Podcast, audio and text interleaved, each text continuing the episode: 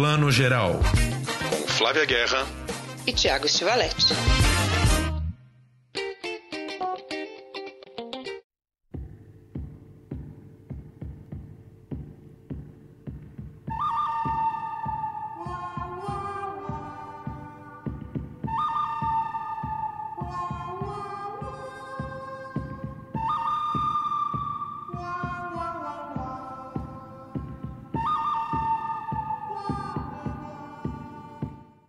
Bom dia, boa tarde, boa noite para você. Mais uma edição do nosso Plano Geral, o nosso podcast de cinema.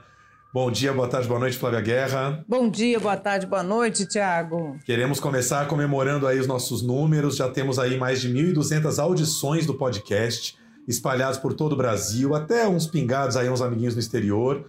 É bastante gente, né? Estamos muito felizes aí com a, com a audiência. Estamos aí começando a pesquisar os nossos números e vendo, enfim, a gente sente um pouco aí o retorno e o interesse das pessoas em falar de cinema, ouvir falar de cinema, pegar dicas de streaming, né, Flavinha? É isso aí, rumo a um milhão. Rumo a um milhão. mais, mais um aninho aí, mais um ano de trabalho, edição toda semana, a gente chega lá. Agradecendo sempre a nossa querida Lívia Capelari. Não sei se ela vai chegar a um milhão com a gente, porque ela vai morrer antes de tanto que a gente dá trabalho para ela. Ou, quem sabe, ela estará com a gente. Ah, vai estar, vai estar. Livinha vai sempre estar. A gente é uma equipe boa. E a gente, o, o, que, o lance é esse, né? Cada, cada semana a gente aprende melhor as coisas, a gente traz mais filmes e a, e a gente vai conhecer os nossos ouvintes, o que é uma delícia. É isso aí. A gente abriu hoje a edição de hoje com a trilha aí do, do Bom, o Mal e o Feio, ou Três Homens em Conflito, a trilha mais conhecida do querido Ennio Morricone, que morreu semana passada aí aos 91 anos. Flávia, mais de 500 créditos de trilha sonora no IMDB, não é para qualquer um não, né? Não. E é engraçado que a gente começa a reparar o quanto ele faz parte da nossa vida quando a gente começa a tocar as trilhas dos filmes, né? Ou, ou, todas as matérias que a gente viu durante toda a semana, de várias fontes, você falava, nossa, esse é dele também. Olha, Os Intocáveis também é dele. Meu Deus, Os Oito Odiados também é. É o único Oscar dele, aliás, da carreira, né? Por uma trilha. Olha que absurdo. Então, assim, não é que é um filme ou outro, são 500, como você falou, mais de 500. Então. E a, e a melhor definição que deram do trabalho dele é essa coisa de uma trilha sonora que, que virou a marca registrada do filme, né? O que às vezes engole o filme no melhor sentido da palavra, né? Você sai do filme lembrando daquela trilha, né? E às vezes você não lembra o nome do diretor, ah, mas aquela trilha do Morricone, né? O cara, ele virou um autor mesmo e, e, e, trabalhou com os mais variados diretores, gente assim dos mais variados espectros, né? De Sérgio Leone até Brian De Palma, todo mundo, assim. Todo mundo. E um ponto muito importante não é que você esquece a, o filme. Tem muitos filmes que ninguém nunca viu, nas jova, as novas gerações principalmente, mas a trilha sabe, como a dos Três Homens em Conflito. Tenho certeza que a galera adolescente já viu em milhares de montagens de vídeos do YouTube, já viu memes com essa trilha, não sabe nem de que filme é. Não é obrigado, claro. Tá aí, a gente está trazendo para ver. Toda razão. E é, e é, louco, assim, que ele, ele era um cara tão multitalentoso que ele trabalhava com instrumentos diversos, né? Eu, eu anotei aqui, por exemplo, um punhado de dólares é uma trilha feita com sopro e cordas. Aí quando ele vai fazer o Três Homens em Conflito, é sopro e coro, né? Tem aquele coro maravilhoso do... Uh, uh, que tem no filme todo. Era uma vez no Oeste já é cor e metais. A gente lembra claramente dos metais do Era uma vez no Oeste, né? A gaita, principalmente, né? A, a gaita, gaita, do harmônica. Aliás, chama harmônico o personagem. Né? Exatamente. Né? Quer dizer, depois Era uma vez na América, você já tinha todo um corpo sonoro orquestral, assim. Cada trilha era de um jeito, assim. Quais são suas trilhas preferidas de Morricone? Com certeza o Três Homens, com certeza. O Era uma vez no Oeste, porque é o tema da Jill Gente, quantos programas tristes de rádio na minha infância eu não ouvi musicados ao fundo com a trilha da Jill. Milhares. Minha mãe era uma fã de rádio compulsiva, escutava rádio o tempo inteiro. E quantas cartas de amor e sofrimento eu não ouvi com o tema da Jill que é maravilhosa, Cláudia Cardinale, né? Então, esse com certeza e Cinema Paradiso. Não tem como. Esse Cinema Paradiso para mim está no mesmo nível da trilha do Central do Brasil, que é eu escuto, já me emociona, já me vem toda aquela sensação do filme. Então, quando junta né, um mestre na trilha e um diretor que acerta em cheio, como o Leone, no caso do Westerns, e o Tornatori, né, acho que é o melhor filme do, da história do Tornatori, aí dá essa obra-prima aí do cinema. É, eu também, no meu caso, é Três Homens em Conflito, e tem uma trilha dele que eu adoro, de um filme que eu revi outro dia, que é o Cinzas no Paraíso, do Terence Malick, Days of Heaven, em inglês que é o, o segundo filme do Malick, um filme com o Richard Gere novinho, Sam Shepard, e se passa ali no, umas plantações, umas plantations americanas assim enormes, e aí ele também mistura assim uma coisa orquestral, é, é, é, tem uma, uma coisa épica, mas ao mesmo tempo muito intimista, porque o filme é uma história de amor, assim, é linda a trilha dele. E também assim é, é tão eclético que assim eu só fui lembrar no final do filme que era uma trilha de Morricone, que não tem a cara da, da trilha dos Western Spaghetti, assim, tinha, tinha outra cara, mas é uma trilha maravilhosa também. Ele era muito maravilhoso e ele fazia uma coisa, eu acho que, claro que outros compositores faziam, mas acho que o Morricone trouxe pra gente isso muito bem desenhado, que é cada personagem tem seu tema muito marcado,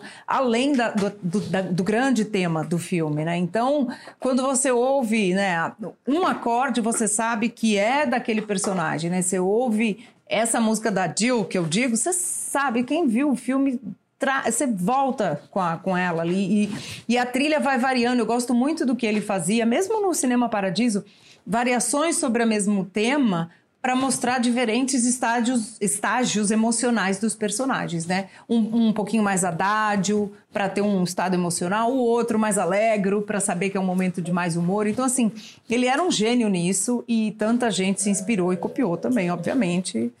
E eu acho ele, né, bom, Vou dizer o quê, né? Eu acho, não, o mundo acha, não, gente. O mundo acha. Fica então a nossa homenagem. Vamos agora para as nossas dicas do streaming. Flavinha, que filme começamos? Só para terminar o nosso papo, eu tenho uma memória muito linda minha de cinéfila, que foi um festival de Roma que eu cobri, 2007, se eu não me engano. O Festival de Roma de Cinema não é dos mais importantes no circuito internacional, ele é melhor ali para o público da cidade. Mas é feito no Parco della Música, que é o Parque da Música, na cidade, no norte de Roma e tem um auditório maravilhoso. Então eles sempre fazem programação musical muito legal para esse festival. E aí no ano que eu fui cobrir, tinha uma apresentação de Morricone e orquestra.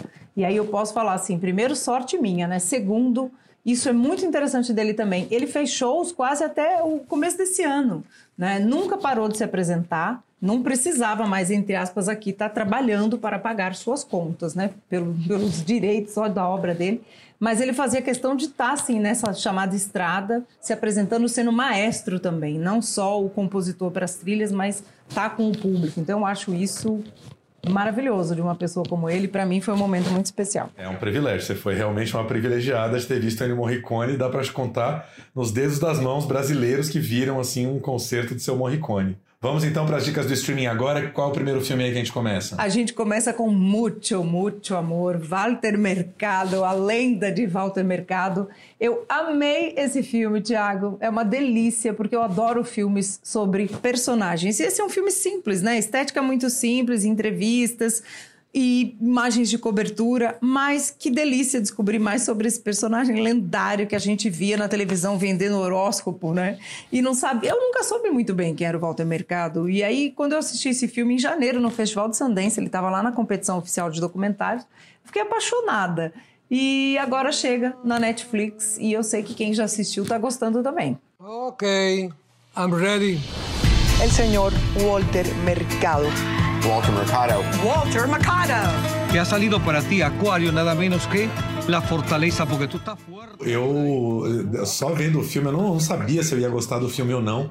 Eu achei divertidíssimo, assim, uma hora e meia que passou voando. E aí eu descobri que o Walter Mercado ele é um, um personagem afetivo da nossa infância que tem algum lugar ali entre a Xuxa e o Fofão e o Balão Mágico. Ele, ele tava ali nesse universo, assim, uma criatura que você via na TV de vez em quando ali. É, é, muito engraçado que no documentário eles citam que no Brasil ele ficou conhecido pelo bordão Ligue Já. Né, que não é o mesmo bordão pelo qual ele ficou conhecido no mundo todo. Mas no Brasil ele ficou com esse com esse bordão, tanto que a Netflix no Brasil, se você entrar lá, o filme está lançado como Ligue Já, a história de Walter Mercado, né? Não, é, porque o Mútuo Mútuo Amor não ficou tão forte no Brasil, eles puxaram no Brasil por esse outro bordão. Para mim, assim, a melhor informação que o filme traz, que eu não sabia, é de, de, de, que o Walter Mercado foi ator de novelas em Porto Rico, cara. Isso para mim, eu nunca podia imaginar. Ele começou a carreira como ator de novelas e já tinha aquele jeito barroco, super exagerado, é quase caricatural, dramático, assim, uma coisa louca, né? É, isso para mim foi a informação é. que valeu o filme. Para mim também. Eu, eu, e o mais, para mim o que ganha nesse filme com essa informação é saber que tudo que ele estava fazendo era uma performance. Né? Ele era um ator, encarnou esse personagem e virou esse personagem. Eu acho que essa é uma descoberta que o filme traz, né? Que esse homem, Walter, virou o Walter Mercado do Mucho Mucho Amor, que era o bordão dos programas que ele teve na televisão latina, né? Ele era porto-riquenho por décadas, né? Tinham programas diários. Agora, como a pessoa sustenta um programa diário falando de horóscopo todo dia, tem que ser muito bom ator mesmo, tem que ser um performer. Parece que é quase que um selo da Netflix, né? Você vai fazer um documentário sobre um personagem é, sexualmente dúbio, assim como o Walter, tem um momento do filme que entra nessa questão e vai falar da sexualidade dele, né? E deixava bem claro, assim, né, que o Walter nunca abriu o jogo sobre isso. O filme tem várias imagens de arquivo em entrevistas na televisão que o apresentador tenta arrancar isso dele, né? Walter, você gosta de homens, você é heterossexual, você é gay, e ele foge da questão. E o documentário deixa bem claro, né, que era uma questão também de época, né, que na época o, o, o, agente dele, o empresário dele fala isso. Se ele saísse do armário abertamente naquela época, ele talvez não tivesse construído a carreira que ele construiu, infelizmente, né? Então ele foi um cara que durante muito tempo, quer dizer, a carreira inteira ele foi reservado quanto a isso, o que hoje em dia você vê que era uma grande hipocrisia, né? É óbvio que Walter Mercado era gay, a figura dele, andrógena, não sei o que, ele era um cara, né, é, visivelmente gay, mas não se podia tocar no assunto né? Muito louco. E aí o documentário tem, tem um momento muito Óbvio. interessante no final. É, tem aquele trecho que é ele já velhinho, né? Agora, no último ano de vida, ele velhinho na casa dele e a câmera desliza ali pelos objetos da casa dele e passa por um DVD gay, assim, passa assim bem ampassant, mas você vê aquilo, né? Quer dizer, entre os objetos estavam ali, claro, né? Faz parte da vida dele, da natureza dele. Mas ele não podia abrir esse jogo. Essa tomada que você comenta sobre o DVD é uma sacada muito boa dos diretores. Aliás, o filme é dirigido pela Cristiana Constantini e o Karim Tabish, que são documentaristas super tarimbados. E eles respeitam muito o personagem na abordagem, né? A abordagem dentro da casa dele. Você vê que tem uma reverência, um respeito, mas eles também não deixam de revelar isso também com respeito. Eu acho que é tudo muito sutil ali. Você vê que os dois têm muito carinho por eles. E eles passaram muito tempo com esse argumento. Já era um tema deles antes da Netflix a, a embarcar no projeto, né, comprar o filme. Então, assim, você vê que tem um projeto deles, tem uma pesquisa deles irem atrás, porque também fez parte da vida deles. Então eu gosto muito de filmes de descoberta de personagens, gente. Não percam que é muito, muito amor esse filme. Tiago, qual a sua próxima dica agora? Vamos às outras dicas do streaming dessa semana. A segunda dica aqui do dia, eu vou, vou continuar na Netflix aqui. Quem tiver no Walter Mercado já pula para esse também. É um documentário sensacional, cara, que também nessa linha da Netflix de, de explorar os gêneros, os novos gêneros, chamado Revelação. É, é uma palavra em português um pouco ruim, o nome em inglês é disclosure, né? Disclosure é uma palavra difícil de traduzir em português, que tem mais a ver com é, com sair do armário, com, né, com, com, enfim, você se abrir para a vida, assim, né? Revelação, acho que é uma palavra em português um pouco genérica. Mas, enfim, é um documentário que fala, depois de todos os documentários que a gente já falou sobre a participação das mulheres no cinema, dos negros no cinema, né, de todas as, as minorias subrepresentadas, agora a Netflix está com esse documentário sobre a participação dos trans no cinema, como o cinema e principalmente Hollywood representou a figura do trans desde, desde o começo do cinema. E aí, claro, Flávia, começa, já vai para onde? Para D.W. Griffith, né? Tudo tá no Griffith. A culpa, ainda vou fazer um documentário chamado A Culpa é do Griffith. Tudo começa lá no Griffith. O filme já mostra que D.W. Griffith tinha um filme muito menos conhecido dele chamado Judite de Betúlia, que era um grande épico, em que ele inseria um personagem que era é, quase que um personagem ali do travesti, do homem afeminado, que era meio que um ponto cômico no filme. Né? Já começa daí a má representação hollywoodiana da figura do travesti do trans. E aí o filme vai dando um passeio, a apresentação do filme é da Laverne Cox, né, maravilhosa ali do Orange is the New Black, e ela é que apresenta e conduz o documentário. E ela passa, e um grande foco do documentário no cinema são ali os anos 80 e 90, em figuras do, do travesti ali, como Vestida para Matar, do Brian De Palma, que é considerado um grande filme, mas que tem aquela figura recorrente da, do travesti assassino, né? Do travesti psicopata. O próprio Silêncio dos Inocentes, que a, o próprio filme, todo mundo que comenta o, o Silêncio dos Inocentes dentro do Revelação, fala: não, eu considero um ótimo filme, é um filme maravilhoso, mas tem de novo a figura do, do, do, do, do trans, do, do trans psicopata, né, da figura sexualmente dúbia que é que, que tem uma mente assassina, enfim. É, é uma representação muito ruim que foi sendo martelada ao longo da, da história do, do cinema, né? I can't even tell you how many times I've been in public space, particularly early in my transition, when I would walk into a subway car and people would just burst into laughter. And I think people are been trained to have that reaction. E aí, num dado momento, o filme cita uma pesquisa que diz que 80% dos americanos não conhecem nenhum transgênero, nunca tiveram contato com uma mulher trans ou com um homem trans. É muita gente, né? De cada cinco americanos, quatro nunca conheceram uma pessoa trans, não tem uma pessoa trans no seu convívio. E aí o documentário faz chega a essa conclusão, fala, não são só os americanos cis ou os americanos héteros que não têm convívio com, com uma pessoa trans. Os próprios trans, quando nascem e começam a se entender trans, eles também não têm convívio com outras figuras trans. Então, é, por onde vai ser a identificação deles? Pelo cinema. As primeiras pessoas né, trans que ele vai conhecer estão no cinema e na televisão. Então, se a representação no, no, em Hollywood, na televisão americana, é ruim, como é que essas pessoas vão gerar uma autoestima para se considerarem pessoas válidas, né? cidadãs e pessoas dignas de respeito? É muito difícil, né? A maioria das, das, das, das figuras trans no cinema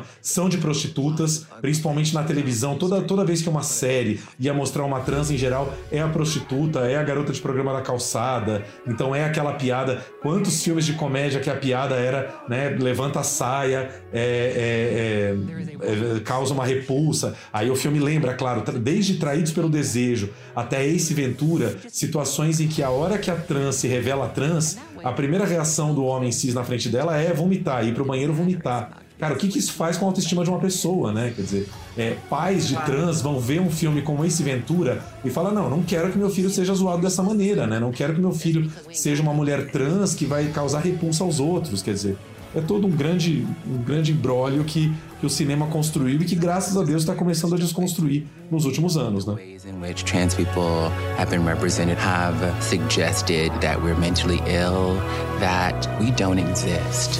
And yet here we are, and we've always been here. É, nós mesmos trouxemos aqui no nosso podcast passado entrevista com a Anne Celestino, atriz, de, atriz do Alice Júnior. Outros filmes estrelados e dirigidos também por trans já têm sido realizados, porque é pelo cinema que a gente também né, abre muitos assuntos e ajuda a mudar aí a ideia das pessoas. Então, super dica de cinema e de documentário. Essa semana nós estamos aí com os nossos amados documentários em destaque. Só duas outras informações que eu achei interessante do filme. Mostra que quase todas as séries médicas, como Grey's Anatomy, tiveram algum episódio em que a personagem trans entra como uma pessoa que fica doente por causa do excesso de hormônios que tomou, ou que está até com câncer nos seios, enfim, por alguma coisa gerada pelo, pelo, pelo uso de hormônios. Sendo que hoje em dia, né, já pelo menos 20 anos, o tratamento com hormônios para para a transformação do corpo tem todo um tratamento, um acompanhamento, né? É, não, não, é, não, não é uma tragédia, não é uma coisa que vai necessariamente levar a grandes efeitos colaterais, mas nas séries médicas eles aparecem assim. E aí a última coisa é que uma das lembranças que dois que dois do, dos, da, da, da, das pessoas trans no filme citam é, como lembrança positiva da infância é perna longa, porque o perna longa eu nem lembrava disso, não sei se você lembra, Flá, mas o perna ele longa. Ele se pintava de coelha. Ele se é. pintava de coelha e aparecia de uma forma positiva e empoderada, do tipo a mulher era maravilhosa e encantava os outros personagens, enfim, não era, não era uma coisa. É, não era uma zoeira, né? Não era para ser sofrer bullying. Quem diria, né? Perna longa como referência. Maravilhoso. Próxima dica aí, Flavinha, uma dica sua. Próxima dica eu trago um clássico do nosso cinema também. Hoje estamos nostálgicos aqui também, estrelado pelo Leonardo Vilar, O Pagador de Promessas, dirigido pelo Anselmo Duarte, e é o nosso único filme da história brasileira, né, do cinema brasileiro, que ganhou uma Palma de Ouro em Cannes em 1959. Eu trago aqui porque Leonardo Vilar não só porque o filme é incrível, mas porque Leonardo Vilar também nos deixou na semana passada. Foi uma semana de perdas cinematográficas aí imensas. E é um filme que, assim, eu vou dizer o óbvio aqui, mas também marcou essa minha vida cinéfila, porque é de um rigor né, estético, a história, a realização. O Vilar tá incrível. E a história do Zé do Burro, ela é mítica, né? A história desse homem que queria levar né, o seu burro, né, cumprir uma promessa e levar o seu burro. A promessa foi feita num terreiro de candomblé, mas ele fez uma. O seu burro não, ele era o Zé do Burro. Eu tô confundindo aqui com o Alto da Compadecida. Já viram tudo que eu tô confundindo a cachorra com o burro, olha só. O Zé do Burro, ele, ele fez uma humilde, né? Ele fez uma promessa, ele era um cara muito humilde do campo, de que ele queria cumprir a promessa feita num terreiro de candomblé para carregar uma cruz, né? Por imensa por um percurso imenso também até a igreja de Santa Bárbara em Salvador. E aí é que começa todo esse embrólio, porque obviamente não deixam. E aí tem toda essa questão, né, de até onde o Brasil é um país mesmo do sincretismo, é um país da tolerância ou da ignorância religiosa e social. Nesta igreja você não entrará com esta cruz. Eu adoro esse filme, acho uma produção maravilhosa, que às vezes deixou, às vezes não, deixou um pouco de polêmica na época, porque ele não era assim né, o, o, estilo do cinema novo que estava nascendo ali, a novela vague. Ele era um filme muito clássico e Anselmo Duarte foi muito criticado por muita gente. Né? Eu lembro que entrevistei o Anselmo Duarte, é, acho que já no final da vida, e ele tinha uma certa mágoa por nunca ter sido reconhecido por seus pares brasileiros mesmo pelo feito dele ter ganhado uma palma de ouro em Cannes e ter sido o primeiro filme latino-americano que foi que concorreu ao Oscar de melhor filme estrangeiro. Simplesmente porque o filme não tem aquela estética revolucionária do cinema novo. Ele não é um filme que tenta elaborar a linguagem, né? Ele conta uma história muito clássica ali, mas muito poética, muito lírica e com a força de Dias Gomes, né? Isso aí, o, o, e você falou tudo agora. O roteiro tem o drama muito bem desenvolvido, né? Dias Gomes, precisa falar, né? Um, um, mestre aí de criar os dramas humanos, né? De retratar. Então o filme é isso, ele não cria linguagem, mas ele conta muito bem uma história muito clássica e eu acho que o elenco é maravilhoso. Você gosta do, do elenco do filme também, Tiago? Tem Glória Menezes novinha, quase irreconhecível, né? Você olha o rostinho da Glória ali, você não vê uma menina de vinte e poucos anos, assim, né? A gente ainda tem Norma Bengel, Austin Bastos, Antônio Pitanga, tem o Geraldo Del Rey. É um, é um elenco primoroso e é um, eu acho que assim, para quem gosta da história do cinema e do cinema brasileiro, que ainda não assistiu, procure estar tá no Now para assistir e aí começar aí também a conhecer mais a, a, o trabalho do Leonardo Vilar, que era um grande, grande ator também, né? Hoje nós estamos cheios de clichês, mas é porque é verdade. Leonardo Vilar, que morreu também há alguns dias, né? É, vale lembrar que o, o, Leonardo ele fazia a peça O Pagador de Promessas, né? Ele fez o texto nos palcos durante muitos anos, por isso o Anselmo o chamou para fazer o filme. E aí, só lembrando é, Leonardo Vilar rapidinho aqui, dois filmes dele que eu adoro: Chega de Saudade da Laís Bodansky que é uma graça de filme, tem ele ali com fazendo casal com a Tônia Carreira, os dois brigando, né? É um filme de apenas 12 anos atrás, 2008, e aí os dois já, já partiram aí, né? E um filme que eu vi outro dia no Canal Brasil, que tem no Now também, chamado A Grande Cidade, do Cacá Diegues, que ele faz meio que um, um cowboyzão, um pistoleiro do sertão que vai para a cidade. Um filme dele que eu não conhecia e que ele tá na toda aquela figura imponente, né? Leonardo era alto, ele tinha ele tinha uma imponência de cowboy mesmo, assim, se prestava muito para esses papéis. Assim. O que ele tinha, né, essa, essa verve, a, a, a, imagem dele, o físico dele, o rosto dele no Pagador de Promessas, por exemplo, ele tem um, uma expressão trágica e ao mesmo tempo de um homem do povo. Então isso dá para ele uma dimensão muito interessante como ator. Não chega de saudade também, né? Um, um, um, rosto clássico, um senhor elegante, garboso, e tá ali no baile, né? No baile da saudade, no União Fraterna que eu amo vivendo uma história de amor. Eu amo o Chega de Saudades. Que bom que você lembrou desse filme, porque é um dos grandes filmes da Laís. Vamos para a próxima dica, então. Nossa quarta dica do dia aí. É, cara, eu queria muito indicar um filme que eu vi na Amazon e que é um filme impressionante. É, na verdade, é um filme que até a gente já citou de leve aqui no nosso podcast, quando a gente teve a Mariane Morissal aqui participando com a gente. A Mari lembrou que esse filme ia ser lançado nos drive-ins nos Estados Unidos pela Amazon. E realmente a Amazon lançou durante duas semanas em drive-ins e depois lançou direto na plataforma no mundo inteiro. É um filme chamado A Vastidão da Noite, The Vast of Night, uma mistura aí de ficção científica com suspense é, de um cara novo, primeira direção do cara, chamado Andrew Patterson. E, cara, é um filme assim, foi o primeiro filme que eu vi nessa quarentena, Flávia, que eu falei, putz, eu queria muito ter visto numa tela grande, queria que tivesse passado pelo menos num drive-in aqui no Brasil para ter visto num telão porque é um filme para você ver na maior tela possível, cara. Um filme de plano sequências, uma história típica de paranoia dos anos 50. Ali nos anos 50, uma cidadezinha pequenininha no Novo México, tem dois garotos ali que são amigos, um menino que que trabalha numa estação de rádio e uma menina que é telefonista, telefonista dos anos 50, que fica ali pregando as pecinhas, né? E aí é, eles recebem uma interferência muito bizarra na, na, na central telefônica e no programa de rádio do menino. E eles começam a achar que isso é uma interferência extraterrestre. 718 here, WOTW. We got a sound we'd like to play that seems to be bouncing around the valley tonight. E o tempo inteiro ao longo do filme, o filme é feito uns planos sequências, filme todo passado numa noite, ou seja, escuridão absoluta. E eles começam a se referir o tempo inteiro e falar: mas o céu tá estranho. Tem alguma coisa estranha no céu. Tem alguma coisa estranha no céu. E o diretor não mostra o céu. Você começa a ficar enlouquecido. Você fala: Meu Deus do céu, o que, que está aparecendo no céu que nós não vemos? E aí começa a acontecer uma série de, de episódios. Alguém liga para a rádio para dar um depoimento como se fosse ali um, um, um, uma pessoa que participou do exército americano ali nos anos 40 e que liga para contar uma história de que ele já ouviu esse barulho uma vez. Aquelas histórias de paranoia, de, de como o governo americano pode ter acobertado várias histórias de ETs, né? Aquela história de paranoia que a gente ama em Hollywood desde sempre, né? Desde Vampiros de Almas do Don Siegel, tem vários clássicos aí de, de paranoia.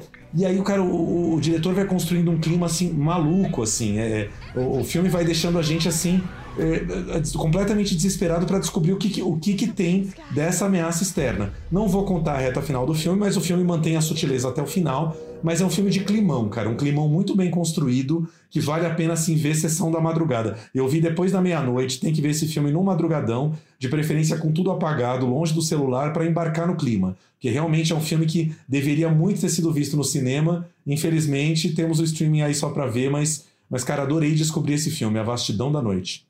O online, segundo, como dizem os analistas de mercado, ampliando a nossa experiência do cinema, né? Porque os filmes hoje em dia ficam cada vez menos tempo em cartaz, né? Mesmo os blockbusters ficam pouco, e aí o streaming nos dá essa possibilidade. Não é o ideal no caso de alguns filmes, como você disse, mas é uma tendência que eu espero que fique nesse sentido para a gente poder curtir os filmes e não perdê-los né, de, de vez. Primeira sequência do filme justamente é num drive-in. Então deve ter sido interessante para os americanos essa experiência de ir num drive-in, ver um filme que se passa, que se começa começa toda a sua situação num drive-in e vai evoluindo para uma coisa fantástica e você está vendo o filme ali a céu aberto, enfim, deve ter sido incrível.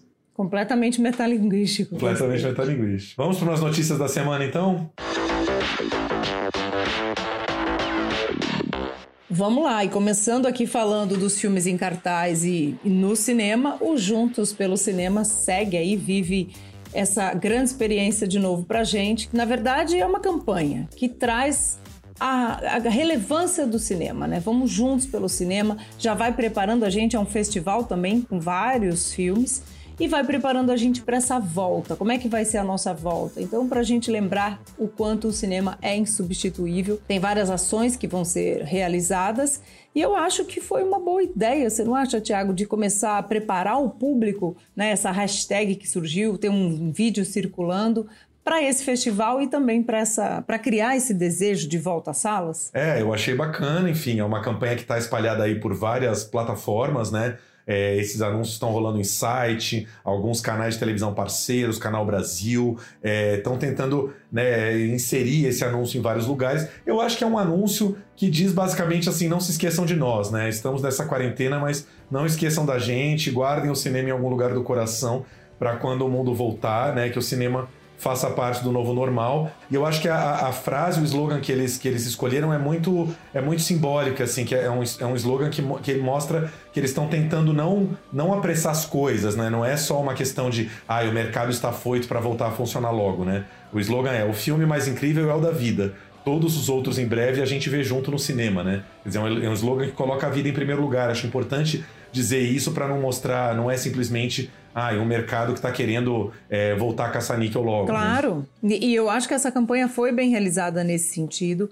Eu ouvi críticas da, dos grupos de críticos que eu, que eu converso sempre. Alguns comentaram: acho que essa campanha está precipitada, porque agora a gente tem que focar na saúde, focar na segurança. Eu também acho. Agora, para mim, o meu primeiro foco é a vacina. Mas a campanha, eu acho que ela teve esse cuidado, como você falou, o filme mais importante é o da vida. A gente já já vê todos os outros. Eu acho que está tudo dito aí E a gente tem que começar a pensar assim na nossa volta, no mercado, como vai ser tudo, sem pressa mas já fazendo as duas coisas em paralelo, cuidando da nossa segurança, da nossa população e pensando também nessa volta, né? Eu tenho há 15 dias eu converso com vários profissionais de várias áreas do audiovisual no mundo inteiro, mercado, vendas, festivais, fundos, e tá todo mundo pensando para quando voltar, justamente se voltar estruturado e com segurança, né? Tanto produção quanto exibição, circulação e frequência no cinema. Não, a ideia, a ideia é, é relançar os cinemas com um festival de filmes de filmes não inéditos, né? Meio para fazer um esquenta aí para trazer as pessoas aos poucos de volta, né? Mas os detalhes desse festival ainda estão para ser divulgados, né? A gente já sabe uma parte dos protocolos, né? Já tem a, as coisas fundamentais dos protocolos já estão definidas, mas tem coisas que ainda vão ser definidas ao longo dessa semana, talvez até o final dessa semana, como a exata data em que os cinemas vão reabrir.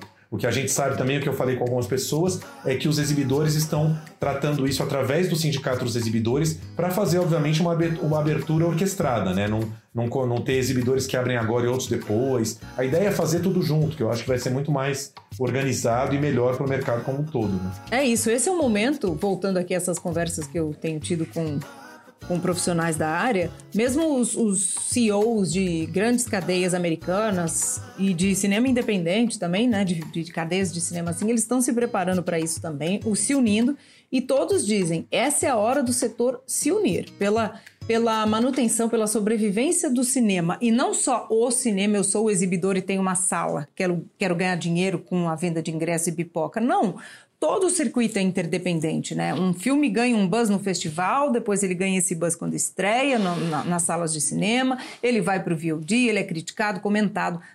Tá todo mundo ligado. Então, pensar junto essa volta é pensar em todo o setor. Então, acho que. Ah, o filme B deu no final da semana passada que o a ingresso.com já está implementando o que eles chamam de mapa dinâmico de assentos. Vai ser um sistema todo automático que já vai bloquear os assentos ao lado do seu, do casal, da família, quando as pessoas comprarem ingresso. Então, enfim, claro que eles já estão pensando nesse sistema inteligente, né? Não dá para ser uma coisa manual porque não vai dar certo, né? Então, assim, comprou-se um lote, é, as cadeiras ao lado já vão ser separadas para ninguém usar. Né? Isso vai per permitir fazer várias configurações de mapas de assentos, ao longo das sessões, né? E outra notícia da semana que eu fiquei chocado, Flávia, não sei se você viu, foi capa da Ilustrada, acho que na quarta-feira passada, que alguns drive-ins no Brasil, agora com esse boom dos drive-ins, a coisa ainda não está totalmente regulamentada, então tem drive-ins exibindo cinemas, filmes piratas, né, como por exemplo um drive-in em Bebedouro, interior de São Paulo, que estava exibindo filmes da Disney, sendo que a Disney não liberou nenhum filme para exibição em drive-in. É claro que isso ia começar a acontecer num país como o Brasil, né? A gente já imaginava. O Brasil é muito maravilhoso, né? O Brasil é uma série de ficção científica mistura do David Lynch com o Sérgio Malandro, como, como o Antônio Prata escreveu numa esquete de humor que está rolando aí com direção do Fernando Meirelles, que eu amei o Fernando Meirelles arrasando e o elenco também. Mas o Brasil é isso, é David Lynch com Sérgio Malandro. O pior é que a matéria falava de um cara proprietário de um drive-in em Barretos, que estava fazendo tudo direitinho, Barretos é perto de Bebedouro, e aí é, ele estava perdendo o público porque o, o drive-in de Bebedouro cobrando ingresso mais barato, óbvio, não estava repassando nada para exibidor, e passando filmes da Disney muito melhor que os dele, né? Quer dizer, é, é, isso que, é isso que é o pior do Brasil, né? Quem faz tudo direito se ferra na competição com quem tá pirateando. É. É país complicado. Exatamente. Mais notícias? A gente tem o Festival de Veneza, falando aí também né, da cadeia do cinematográfico. O Festival de Veneza confirmou que vai ser realizado a partir do dia 2 de setembro. Vai ser o primeiro grande evento de cinema né, pós-pandemia. Pós não, né? Durante, né? Porque pós, eu não sei quando a gente vai poder declarar pós-pandemia de fato. Mas vai ser o primeiro durante a pandemia, logo na Itália. E o Antônio Barbeira, que é o diretor né, do, do, festival, disse que vai ter algumas medidas e que a diminuição do número de filmes foi mínima. O que eu acho até um pouco arriscado. Devia ter sido, não drástica, mas não mínima, né? Para conseguir ter menos sessões, né, sessões mais espaçadas, talvez. Né, poder ter mais sessões, na verdade. Sessões com cedilha, eu digo menos sessões com cedilha, para ter mais sessões do mesmo filme, né? E ter o público mais espaçado. Não sei como se vai ser resolvido. Mas uma coisa eles já disseram que talvez pode ter sessões ao ar livre e inclusive coletivas de imprensa online e algumas sessões online também. Isso eu acho bem complicado, talvez só para imprensa ou para gente de mercado. Sessão para o público online, talvez filmes fora de competição, porque Veneza vende ingressos para o público, assim como Berlim vende, né, durante o próprio festival. E aí vai ser muito difícil pensar toda essa logística. Ele garantiu também o Barbeiro, para terminar aqui, que tem muitos diretores, um número significante, abre aspas, de diretores que vão acompanhar seus filmes ao Lido, né? Que é a ilha ali onde é realizado o festival. Tô para ver, porque eu cobri Veneza no ano passado, sei que é um festival muito cheio no verão. O ar-condicionado vai ter que estar tá funcionando com muitos filtros, porque sessão ao ar livre naquele calor é, é uma delícia, mas também não é tão simples assim. Eu, eu, acho bem arriscado, porque a gente sabe que a índole italiana não é muito diferente da brasileira, né? Não, não consigo ver eles realmente obedecendo todos os protocolos de segurança fizerem um festival realmente grande, é, com público, com, com paparazzi, com tudo isso. Começa pelos fotógrafos, né? Como é que você como é que você faz um distanciamento de fotógrafos querendo fotografar uma celebridade? Você corre atrás do seu furo, né? Inevitavelmente os protocolos vão ser quebrados um pouco, assim. Eu tenho medo, tenho muito medo. Não quero, não quero ser Regina Duarte, mas tenho um pouco de medo.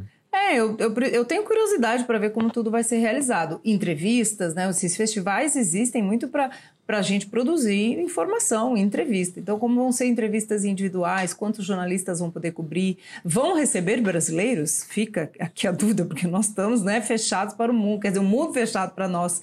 Como vai ser, por exemplo, com a televisão, entrevistas, celebridades dando entrevistas de máscaras. Vão ser imagens históricas também, tem que admitir. Veneza vai entrar para a história né, imagética aí do mundo como o primeiro festival durante a pandemia. Após, acho que só no ano que vem, depois da vacina. Vamos dar mais umas diquinhas aqui. Eu queria falar de uma série que eu tô vendo, dica da nossa querida amiga Lu Coelho, da Folha. Ela que me indicou essa série, eu tô adorando, é uma série do canal Fox Premium, do final do ano passado, que chegou no Brasil agora, através do Fox Premium. A série chama Godfather of Harlem, numa tradução livre seria Poderoso Chefão do Harlem, né? Godfather virou Poderoso Chefão desde o filme do Coppola, né? E é estrelada pelo querido Forrest Whitaker, né? Forrest Whitaker, não sei como é que fala aí o sobrenome dele, que fazia um tempo aí que não aparecia num, num papel de destaque. E é uma série passada no começo dos anos 60 e o, e o Whitaker faz é, um personagem verídico da época, que era o Bumpy Johnson, um gangster negro da época que lutava aí para manter o controle do crime organizado no Harlem. Quando a série começa, ele acaba de sair de uma temporada de 10 anos em Alcatraz para tentar retomar um espaço que foi muito dominado pelos italianos. Every one of these men will die for what they believe. Your men willing to do the same? Então a série gira muito em torno aí de uma guerra da máfia italiana contra a máfia negra. Então a série acaba sendo uma mistura interessante aí de Spike Lee com Scorsese. Só por causa disso já, só por causa dessa, dessa mistura maluca aí já vale ver a série. E é uma série que lida, que vai trazendo vários personagens verídicos. Tem uma interação muito forte do Bumpy Johnson com é, o Malcolm X, que é vivido pelo mesmo ator que faz o Malcolm X no filme Selma, no momento em que o, o, o, o ativismo negro tá, tá bombando ali na política americana. E tem também um, um, um, senador negro, que é o Powell, vivido pelo Vincent D'Onofrio, que também foi uma figura real, que no momento estava tava começando a, a, a, lutar aí pela, pelo aumento da visibilidade negra no, no Congresso e no Senado americano. Então a série mostra muito como esse aumento do espaço dos negros ele foi sendo feito em paralelo, tanto no ativismo de um cara como Malcolm X, como no, no, no, mundo, no submundo sujo do crime. Sabe, as duas coisas andam juntas, não dá para ser ingênuo a ponto de achar que o espaço negro só foi conquistado nas passeatas, nos protestos, enfim. Também tinha uma luta de sangue ali, de, de espaço sendo vivido em Nova York, ali pelo mercado mesmo, né? O capitalismo do submundo sendo feito ali. E um elencaço, cara. Tem muita gente legal. Tem Paul Sorvino, o velhinho. Tem Chess Palminteri, do Tiros na Broadway, que é um dos meus filmes preferidos do Woody Allen, velhinho também, assim, figuras que a série vai trazendo ali muito do universo do Scorsese do Woody Allen, que vão gravitando em torno assim da série. Bem bacana. Adorei já. Não assisti ainda, mas já gostei. Tiago recomendou. E, e Giancarlo Espósito me faz ver qualquer coisa. Adoro, sou fã do Giancarlo Esposito. O que é Giancarlo Esposito em Breaking Bad? Isso para dizer a referência mais pop, mas ele já era, obviamente, um grande ator e é.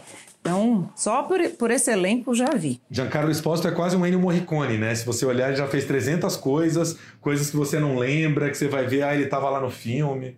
Você lembra de tudo. Então vamos para uma última dica do streaming aí, Flavinha? Vamos, vamos indicar cinema francês que eu adoro, Em Guerra do Stéphane Brisé. Foi um filme que passou assim meio despercebido no Festival de Cannes no último ano. Entrou lá no line-up, fez bonito, representou bem, mas não, não, mobilizou muito também. Quando a gente tem um King Loach fazendo o Sorry Mister, né? Você não estava aqui com um tema super social falando do trabalho no mundo contemporâneo. Fica difícil para outra pessoa bater um filme como esse. Só que o Em Guerra fala muito disso também. Conta a história, e é uma história real, é isso que eu gosto. Tem uma mistura muito interessante entre o documental e a, e a ficção nesse filme. É a história de uma fábrica francesa que um dia os 1.100 funcionários da fábrica, uma usina, descobrem que ela vai fechar. Por quê? Porque a França está deixando de ser competitiva nesse grande circuito aí de fábricas, né, usinas, para outros países que respeitam menos os direitos trabalhistas, né? A gente já viu essa história na vida. A justiça aujourd'hui est là pour dire non à la fermeture de l'entreprise. Então a fábrica vai mudar para a Romênia, os salários são mais baixos, aquela história. E aí os funcionários entram em choque e decidem fazer uma super mobilização, uma manifestação. Então isso é muito interessante, porque o Brisé traz esse mundo muito contemporâneo, mostra pra gente como coisas que hoje em dia estão sendo consideradas obsoletas no mercado de trabalho nada mais são do que direitos, né? E os franceses eu admiro muito os franceses no, na vida real e no cinema quando eles trazem isso pra gente, né? Eles se, se resistem ali. Então o filme é sobre isso. Eu gosto muito do ator que faz o personagem principal, o Laurent, que é o Vincent Lindon, ou Vincent Lindon, que ele ele Vincent, né? O Vincent Lindon, Lindon, ai que piada ruim piada ruim, mas ele, ele é que encarna esse combate, né? Ele é o líder aí desse combate e aí tem toda essa discussão sobre ai, os, os direitos trabalhistas estão demais, tá? tá exagerado demais. No mundo globalizado tem que ser imenso. Vamos baixar aí um pouquinho a régua de exigências. Então o filme é tenso, é duro e leva a gente ali no fio da navalha. Eu gosto muito, tem um final bem impactante. Não é um filme agradável, mas ele ele é para tirar a gente desse lugar de conforto e a gente analisar muito do que a gente anda considerando como normal nesse mundo neoliberal. Então, e não foi, não foi corrigindo, não foi Cane ano passado, foi Cane 2018. É, é, é interessante porque o Em Guerra faz parte de uma leva de filmes europeus que falam disso que você estava falando aí, do choque do bem-estar social europeu, né? Onde, onde vários direitos foram conquistados pelos trabalhadores, com a nova realidade né, dos produtos todos sendo trazidos da China, enfim, de, de pessoas que não têm todos esses direitos trabalhistas resguardados. É uma coisa que para a gente no Brasil aqui bate diferente, porque né, a gente já tinha uma, uma certa precarização do trabalho vindo aí há muitos anos, que se acelerou nos últimos anos, infelizmente, mas eu acho que para a Europa é mais, é mais forte o baque, né? Porque o estado do bem-estar social era mais, era mais sólido, né? A, as aposentadorias, tudo era muito sólido e de repente você vê esse mundo desabar, né? Porque a realidade do mercado é, é cruel num grau. Né? Eu acho que é, é, é a mesma realidade que está um pouco ali, que permeia o Dois Dias e Uma Noite, dos Dardenne, que é um filme que você adora, né? E vários outros filmes da época. O, o próprio reality do Matteo Garrone, né? Tem, tem vários desses filmes dos últimos anos europeus que trazem essa, essa, essa, essa tristeza da, da nova realidade trabalhista na Europa, né? Que a gente nem conseguiu chegar lá, né? E já perdeu. Esse é o ponto. O Em Guerra tá no Festival Varilux também, que tem 50 filmes gratuitos, ainda tá no ar o festival, até dia 27 de agosto. Olha que coisa maravilhosa. E é Festival Varilux em casa.com.br. Acho um filme, como você disse, traz, faz parte dessa, dá para fazer um festival sobre isso, né? O trabalho no mundo contemporâneo. O eu Daniel Blake que ganhou a Palma de Ouro do Ken Loach também. Também é isso, o Ken Loach está sempre isso, falar do Ken Loach é falar do trabalho no mundo contemporâneo, mas a gente brinca sempre quando vê os filmes do Ken Loach, que se ele vem para o Brasil, ele faz um Daniel Blake por dia. Né? É. Não, e ótima lembrança você lembrar do Varilux, porque a gente falou logo que o site entrou no ar e não falou mais nisso, mas o festival, o festival está no ar, está rolando, quer dizer, os filmes estão lá disponíveis, né? Ah, é. Tem, a semana que vem a gente traz, traz mais, eu vou detalhar, mas tem Party Girl, que é um filme delicioso também, também mistura documentário com ficção. Tem Um Instante de Amor, que é um filme da Marion Cotillard. Nem acho um filme incrível, mas para quem é fã da Marion, eu sou, já é uma delícia só de vê-la na tela. Enfim, tem muito filme aí ainda que a gente vai trazer. É isso aí. Bom, essas foram as nossas dicas do dia. Já dá para passar a semana, né, com bastante coisa. O mundo começando a voltar ao normal. Quem sabe já já a gente começa a comentar estreias no cinema, em salas de cinema. Estamos sonhando com esse dia, né, Flan? É isso aí. A gente quer voltar com segurança, com calma, né? Porque essa pandemia não vai embora, infelizmente, tão cedo e a gente vai trazer sempre todas as dicas. E assim, esses filmes dá para passar a semana, dá pra passar a vida, que só para ver os do Morricone você gasta uma vida inteira. É isso, gente. Boa semana para todo mundo. Até semana que vem com mais dicas. Até. Bom cinema.